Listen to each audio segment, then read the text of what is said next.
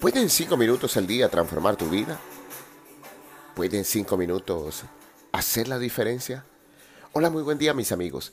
Empezamos esta jornada con la certeza de poder comprender que la vida es cíclica y debemos aprender a aceptar cada una de sus etapas.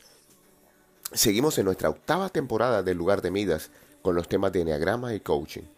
Y el día de hoy vamos a meditar acerca de la palabra ciclos.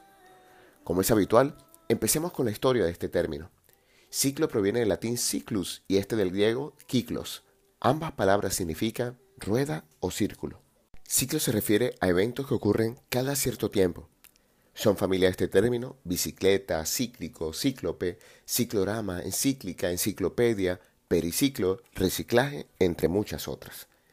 Cuando revisamos sus acepciones en el diccionario, nos encontramos con varias definiciones que nos darán la clave de la meditación de hoy y la primera dice así, serie de fases o estados por los que pasa un acontecimiento o fenómeno y que se suceden en el mismo orden hasta llegar a una fase o estado a partir de los cuales vuelven a repetirse en el mismo orden. Y aquí está la primera invitación, al orden. No es casualidad que el primer eneatipo en el eneagrama sea el del organizador. El orden es necesario en la vida y la vida necesita del orden. Los ciclos de la naturaleza permiten que la vida siga su curso. Las estaciones, los ciclos lunares y muchos fenómenos cíclicos en la naturaleza permitieron que la vida hiciese su aparición en este bello planeta terrestre. El orden natural es la base de la vida. La segunda sección de ciclo dice así, serie de actos de carácter cultural relacionados entre sí, generalmente por el tema, y celebrados en un tiempo determinado. Aquí se marca alrededor de la palabra ciclo el término celebración, y de este término seguro que conversaremos en esta temporada. Celebramos cíclicamente el Año Nuevo, las temporadas de carnavales y otras festividades alrededor del planeta. El mundo cristiano tiene una semana mayor cada año, Día de la Madre, Día del Padre, festividades de independencia y otras ferias más, cerrando el año con la Pascua navideña. Los ciclos crean lazos culturales que cohesionan los grupos humanos. Otras acepciones de la palabra ciclo dicen que son cada una de las partes en que se divide un plan de estudios y que consta de una serie determinada de cursos y materias o un conjunto de tradiciones épicas concernientes a determinado periodo o a un grupo de acontecimientos o a un personaje heroico. Pero en la física hay una definición que seguramente le dará todo el significado a la meditación de hoy y dice así, unidad de frecuencia de fenómenos periódicos vibraciones, oscilaciones eléctricas, equivalente a un periodo completo en una unidad de tiempo. Y desde esta perspectiva me encanta la expresión periodo completo.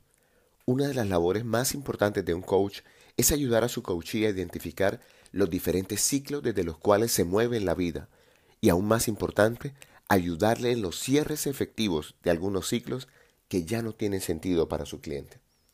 Un ciclo se cierra cuando el proceso ya está completo y solo quedan restos del mismo. El cierre solo puede hacerse de manera consciente.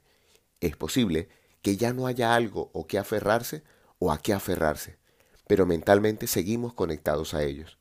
Dejar ir es una forma de reconocer la nueva realidad.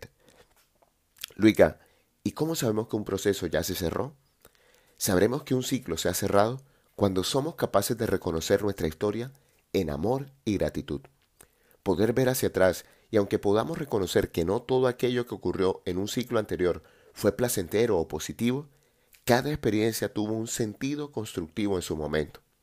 La persona que eres hoy se debe precisamente a que pudiste hacer conciencia de algunos acontecimientos que seguían reapareciendo en tu vida y fuiste capaz de hacer un alto en el camino y seguir adelante.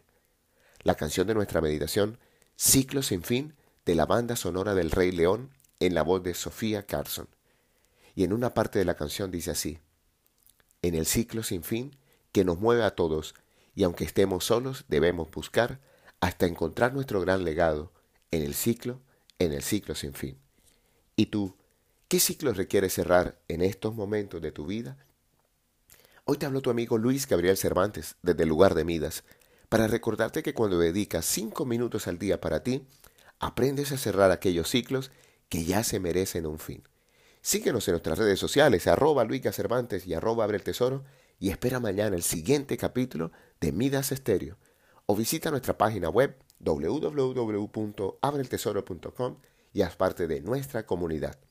Un gran abrazo y recuerda, frotando tus manos, algo bueno va a pasar.